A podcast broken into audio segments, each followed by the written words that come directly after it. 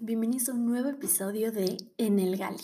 En el capítulo de hoy dejaremos un poquito de lado lo técnico para adentrarnos más a este Gali y poder platicar uno de los temas favoritos de los tripulantes, las historias de terror.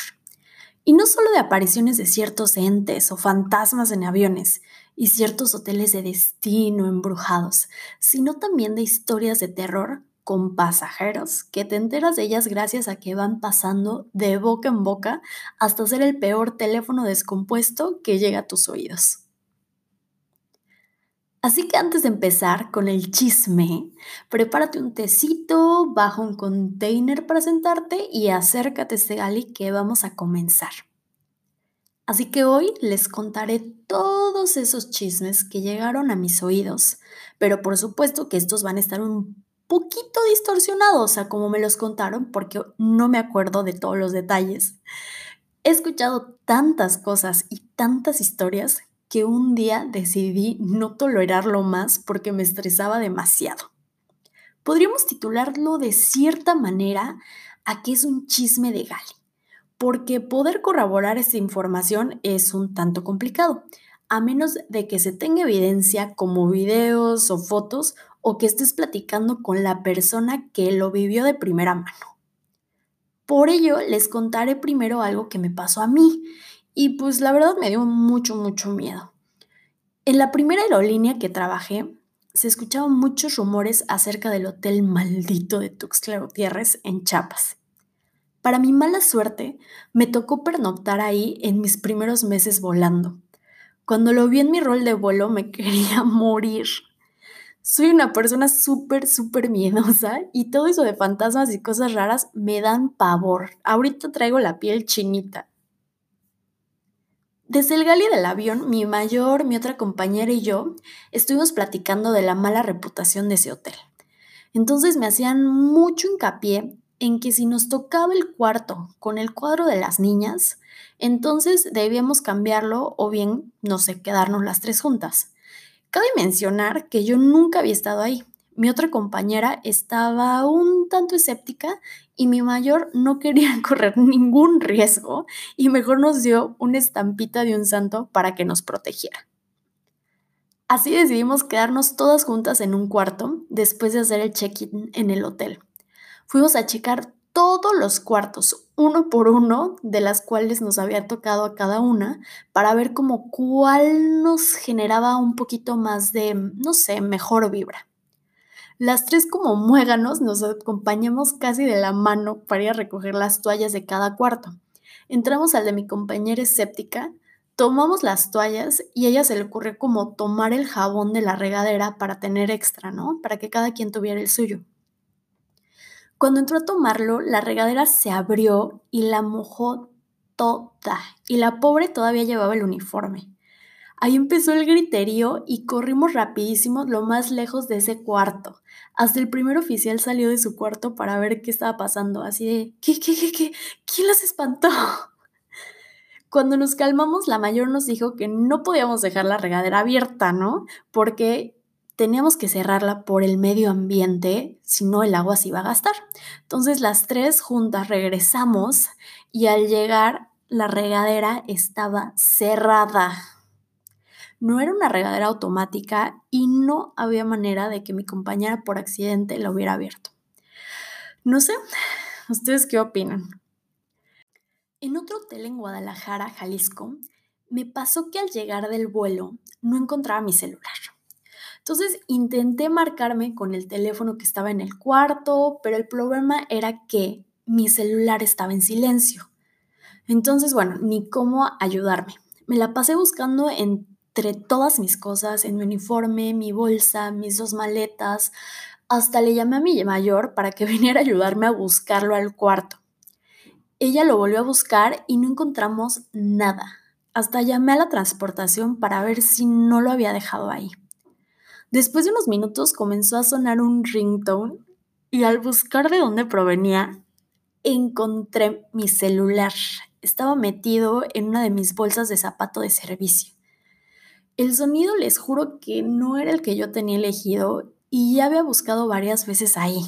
Extraño muy, pero ya la verdad es que mejor decidí no moverle.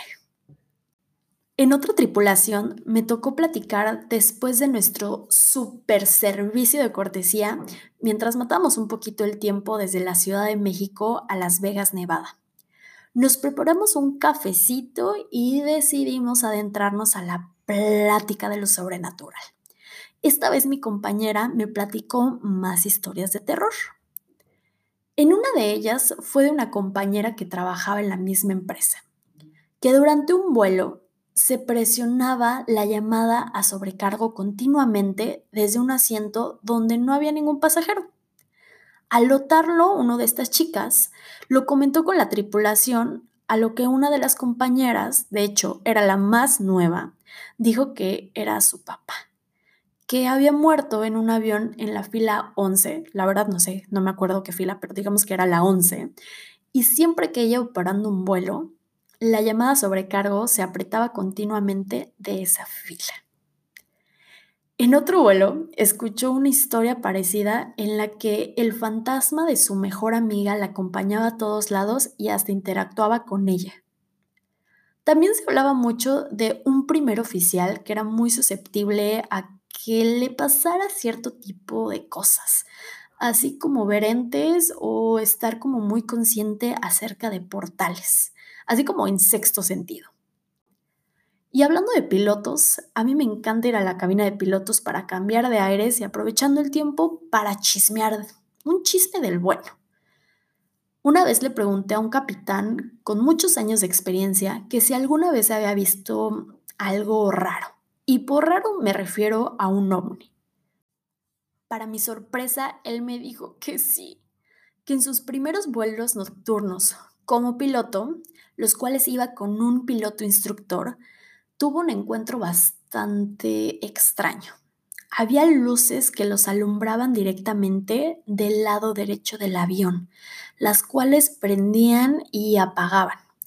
Al checar el radar, no se identificaba ninguna otra aeronave volando en ese espacio aéreo. Le pregunté que si lo había reportado o no sé algo, pero los dos pilotos en ese vuelo habían llegado al acuerdo de no hacerlo porque al final pues los iban a tomar de a locos y hasta exámenes toxicológicos les harían por si estaban alucinando o habían tomado, no sé, algún tipo de drogas. Justo un caso parecido hace un poco más de un año en Lima, Perú, donde en una grabación de torre de control se escucha cómo narran el avistamiento de un objeto volador no identificado. Esto lo pueden encontrar en YouTube. La verdad es que da escalofríos. Y si quieres ver más videos de miedo, te recomiendo ver el de un avión de Aeroméxico, donde un personal de mantenimiento escucha ruidos extraños en el gale trasero de un avión. De hecho, era un 737. Y este estaba estacionado en el hangar de mantenimiento.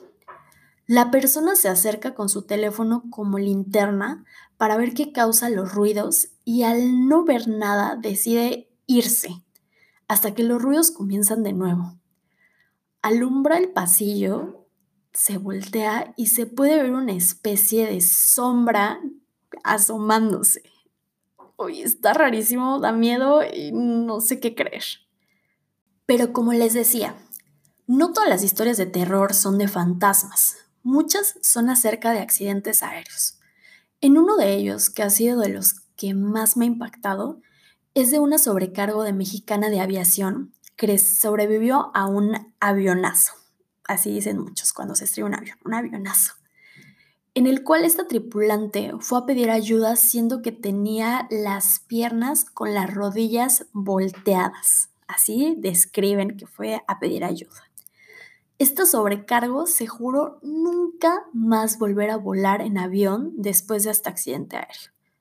Su esposo era piloto y tenían ellos dos hijos los cuales muchos años después la convencieron de subirse a un vuelo para ir de vacaciones en familia, en el cual su esposo pues iba operando el vuelo. Lo lamentable de esto es que ese vuelo también se estrelló y todos murieron. Y pues sí, si te toca, aunque te quites, y si no te toca, aunque te pongas. También escuchar las grabaciones de cabina de pilotos antes de un impacto en tierra o en agua es de lo más escalofriante. Escuchar que muchos guardan la calma hasta el final, otros se ponen a rezar y que tus últimas palabras queden grabadas mientras las alertas sonoras del avión les dicen que están por impactar. Uy, está cañón.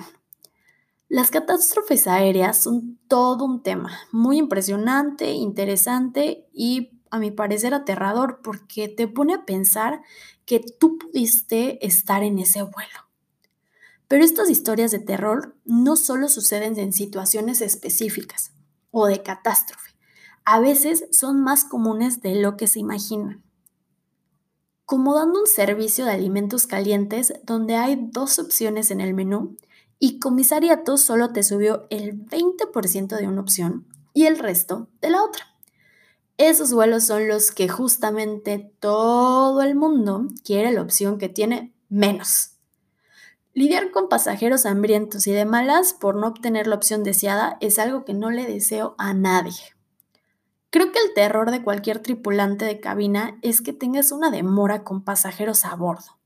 Es de lo peor que puede pasar porque eres la primera línea de defensa y la realidad es que eres el primero que van a linchar.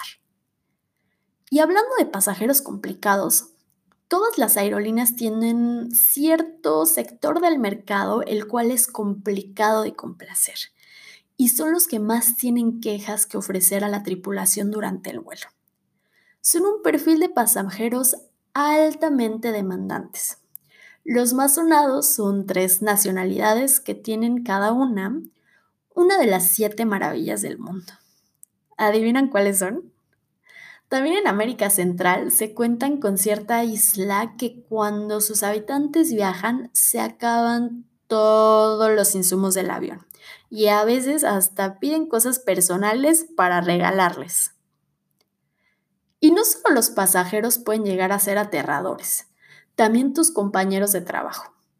Desde alguien que no puedes leer su expresión facial por tanto Botox, hasta él o la perfeccionista que por cualquier mínimo detalle te reporta tus espaldas con tu jefatura o manager de la empresa. Y por mínimo detalle me refiero a si no te retocaste el labial, tus uñas no son del color reglamentario o que tu corte de pelo no va con los requisitos de la imagen de la empresa. Pero bueno, esto fue todo por el episodio de hoy. ¿Les dio miedo? ¿Qué historia fue su favorita? No olviden seguirme en mis redes sociales, estoy en Instagram, Facebook y YouTube como Sofi Feregrino y ahí pueden contactarme para sus dudas relacionadas a la aviación. Compartan este podcast en sus historias de Instagram para que en este gali se llene más de personas y tengamos más anécdotas que contar. Gracias por escucharme, nos vemos en otro capítulo. No olviden de cumplir sus sueños. Bye.